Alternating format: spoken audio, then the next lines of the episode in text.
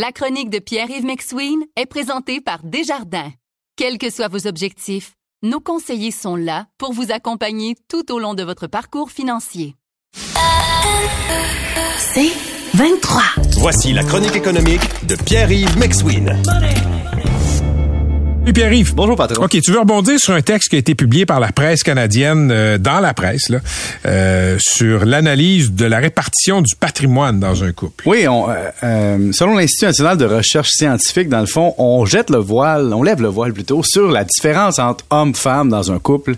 C'est-à-dire qu'on prend les données de Statistique Canada, puis on les explose pour aller voir quel est le patrimoine d'un homme et d'une femme dans un couple, et on remarque, selon les tendances, que deux célibataires hommes-femmes, il va avoir moins d'écart. Un couple ensemble mais pas marié, moins d'écart. Mais quelqu'un, par exemple, plus tu deviens comme riche et marié, donc ensemble, plus il va avoir un écart. Et je trouve ça comique, Patrick, euh, d'analyser l'écart du patrimoine, c'est-à-dire qu'est-ce qui appartient à monsieur, qu'est-ce qui appartient à madame, parce qu'il y a tellement d'enjeux là-dedans. Je te donne un exemple.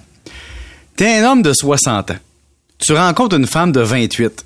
On s'entend, il y a déjà un écart d'âge. Est-ce que c'est normal que le monsieur de 60 ans ait plus de patrimoine que madame? Donc, l'âge est un enjeu. Deuxième point super important, c'est que c'est pas parce que le patrimoine est réparti d'une façon, exemple, madame a 200 000 de REER et monsieur a 500 000, que dans leur deal de, de famille, c'est comme ça dans les faits. Je te donne un exemple. T'as un monsieur qui a 500 000 de REER, une madame qui a 200 000, mais ils ont une entente de vie commune qui fait en sorte que monsieur, en cas de séparation ou de décès, transférera X portion de son REER à madame ou vice-versa. Et donc, même si dans les faits, il y a une disproportion du patrimoine, dans la réalité légale, il n'y a pas cette disproportion parce qu'il y a une entente tacite ou, tacite ou réelle ou légale entre les deux parties pour avoir une meilleure répartition. Après ça, je vais, je vais donner, Patrick, une donnée dont on parle pas assez souvent. T'es-tu prêt? L'impôt. Tu sais, parce qu'on parle de patrimoine à monsieur, madame. Si monsieur a 500 000 de REER puis madame a 500 000, par exemple, dans une maison ou 300 000, ben, sont 300 000 dans la maison une note d'impôt, tandis que le 500 000 est imposable. Et la valeur nette de la fiscalité va dépendre au rythme duquel le REER sera décaissé et du taux marginal d'impôt au retrait. Et ça, c'est pas pris en compte quand on fait la séparation du patrimoine à la séparation. C'est bien trop compliqué de rentrer ça en Statistique Canada, appeler quelqu'un. Ouais, là, vous, là, mettons là qu'on regarde votre patrimoine. Vous avez combien? Ah, j'ai 400 000. OK, 400 000, c'est quoi? Bon, j'ai 150 000 en réel. OK, quel sera votre taux marginal en 2038 lorsque vous retirez? Ce que tu me dis, c'est que c'est mieux de pas se marier. Non, c'est pas ça que j'ai dit. C'est pas ça du tout. Ce que je t'ai dit, c'est que les données sur la répartition de patrimoine homme-femme sont biaisées par un manque de données supplémentaires. Je te donne un autre exemple. Puis c'est demain, c'était un notaire qui m'expliquait ça. Tu sais, t'as Jean-Claude puis Joséphine qui s'en vont chez le notaire. Puis là, Jean-Claude, il signe un testament. Puis il dit, écoutez, madame, monsieur le notaire, je cède tout à Joséphine à mon décès.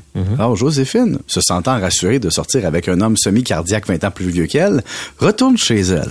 L'homme semi-cardiaque, le lendemain, retourne chez le notaire et dit, ouais, je sais que j'ai dit hier que je léguais tout à, tout à Joséphine, mais j'aimerais ça refaire mon testament sans lui dire.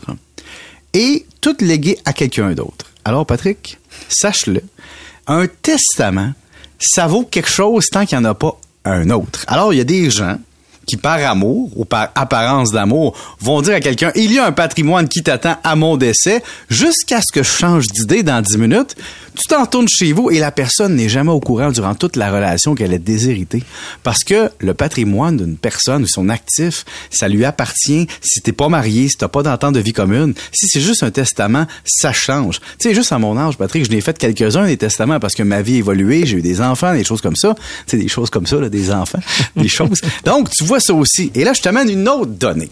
Mettons là que tu es en couple avec quelqu'un puis un désappariement total de l'actif. C'est-à-dire que monsieur a 500 000 d'actifs, madame a 200 000. Là, tu te dirais, selon Statistique Canada, eh, là, ouais, monsieur a un déséquilibre avec madame. Ouais, mais ce qu'on sait pas, c'est que monsieur, ses parents sont décédés puis il a rien. Tandis que madame a hérité d'un patrimoine familial de ses parents duquel elle n'est pas encore propriétaire et dont elle n'a pas conscience de l'existence. Tu sais, j'ai souvent vu des gens comme ça, moi, jeunes, qui disent, oh, la vie est pas facile. Puis moi, je dis, la vie est pas facile. Mais ton père et ta mère sont propriétaires de telle compagnie qui vaut X millions. Donc, ultimement, tu vas avoir un bout de ça puis ça fait partie de ta planification sans que tu t'en rendes compte. Une autre affaire, Patrick, les fiducies familiales. Il y a beaucoup d'entrepreneurs au Québec, disons que à leurs conjoints, conjointes, à leurs enfants, ils veulent, dans le fond, lors de la vente de l'entreprise, mettre les actions de l'entreprise dans une forme de fiducie familiale pour multiplier l'exonération de capital, pour pas qu'il y ait d'impôts là-dessus. Alors, il y a des gens qui se font attribuer lors de la vente de l'entreprise une partie de patrimoine qui n'était pas officiellement dans leur patrimoine ou dans leurs actifs durant leur vie active. Et donc, tu me vois te souvenir que les données sur la répartition homme-femme des actifs, là, ça a beaucoup d'angles morts, hein? on se croirait dans un char avec huit détecteurs de mouvement, puis qu'il sont 22 qui sont pas allumés. Là. Vous écoutez La Chronique économique avec Pierre-Yves McSween. Bon, parle-nous de LVMH, hein, le grand groupe, euh, la grande marque de produits de luxe. Ah oui, Patrick, LVMH. Tu vois comment mes mains se frottent? Frotte les. ah, Est-ce que tu avais investi? Oh ben c'est sûr Patrick parce que LVMH non l'action cette année c'est pas une super performance mais depuis 2015-2016 c'est un titre que j'affectionne particulièrement parce qu'on parle des résultats aujourd'hui c'est un groupe qui est incroyable parce que c'est vraiment le groupe du en as-tu vraiment besoin ok? Ils vendent des choses euh, de luxe, d'apparence. Je te donne un exemple. C'est une entreprise qui a des, des institutions là-dedans. Là. Tu par exemple Tag Your, hein, les fameuses montres, Tiffany Co. quand tu vas acheter une bague à ta beaucoup trop chère pour notre salaire. Quand tu vas aller dans Moet, quand tu vas aller dans Louis Vuitton, Marc Jacob, Lowe, euh, euh, il y a euh, Monat, euh, Veuve Clicquot. Château Galoup- Gal- Galoupet depuis 1792. S'il y a des maisons que toi et moi dont on ignore l'existence parce qu'elles sont trop prestigieuses pour qu'elles se rendent dans notre assiette, Glenmorangie, le fameux scotch. Donc tout ça, ce sont des marques qui vendent, dont Pérignon, du, lorsqu'il y a un événement à fêter, que les gens veulent montrer leur luxe, euh, Belvedere, la vodka, même affaire. Donc, c'est un marché de distinction. Et ce qu'on nous dit, dans le fond, c'est que la compagnie, elle au, au sein du groupe là, on veut aller dans le raffinement, dans l'expression de l'art de vivre, dans montrer d'Alicia que les partenaires privilégiés de cette passionnante et changeante quête de sophistication et d'élégance. Alors, ce qu'ils vendent, c'est de l'élégance, faire partie d'un club. Écoute, en 2023, vente 86 milliards d'euros, marge brute de 59 milliards d'euros, marge nette bénéfice à la fin de l'année 15 milliards d'euros, des ventes en hausse de 9% Tu sais quand Patrick tu te rends au centre et d'une. Ouais. Tu vas là souvent. Souvent. Souvent. T'as-tu déjà vu la boutique Sephora? Ah, ben oui, ben oui. En Moi- rentrant à gauche. Bon, quand rentrer à gauche, quand tu rentres là, ça sent l'adolescente et la jeune adulte et la femme d'affaires à plein nez. Il y a du monde là-dedans. Là. Les gens qui vendent dans...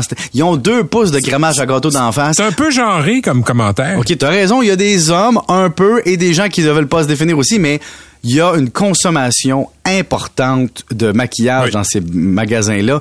Et moi, je me dis, je trouve ça déplorable pour le budget des adolescentes, mais en me disant que je suis moi-même actionnaire de la compagnie, je me dis c'est comme une façon d'ordonner à la société. Donc, les gens qui épargnent et qui dépensent pas dans le luxe, et qui investissent là-dedans, c'est comme une vengeance. T'es rémunéré par ceux qui achètent du luxe. Et là, je suis allé voir, les ventes dans le monde sont où? Ben, c'est quand même super bien balancé en plus parce que c'est 25% aux États-Unis, 25% en Europe, 31% en Asie, 7% au Japon. Et dans le dernier trimestre, qui a été le marché qui a été, disons, le plus en croissance, je te dirais que c'est le Japon avec 28% Donc, tu vois, même les petits marchés augmentent, ce qui fait en sorte que moi, je trouve ça fascinant de voir la répartition de ça. Et ce qui est le fun de voir sur les ventes, c'est que, mettons, sur 86 milliards de ventes, t'en as 42 qui est dans mode. Et ça, là, j'adore ça. Ça veut dire qu'il y a des grosses marges dans le monde de la mode. Fait qu'en achetant du Louis Vuitton, ben, ce que, ce que tu fais, euh, Pierre-Yves, c'est que tu fais de l'argent avec euh, le surplus d'argent des autres. Oui, ou la, volonté de prestige. Parce que dans le fond, quand les gens achètent euh, des produits de luxe, ils payent une grande marge de profit parce qu'ils payent pour la distinction et la sophistication. Tu sais, au lieu de devenir quelqu'un de sophistiqué par des compétences, par euh, ce que tu sais, c'est parce que tu es capable de faire, de montrer, d'accomplir, tu t'achètes une sophistication par quoi? Par ta capacité de payer. Alors, tu laisses des personnes comme, je sais pas, moi, tu sais, des grands rappeurs de ce monde s'acheter de la sophistication. Et toi, comme actionnaire dans ton fonds de retraite de ta compagnie, tu encaisses. C'est pas merveilleux? C'est merveilleux, c'est merveilleux. Ce qui est merveilleux, c'est que t'es en congé jusqu'à lundi, on se retrouve lundi. Je trouve ça pas si merveilleux pour les auditeurs, mais bye bye. Puis il dit salut.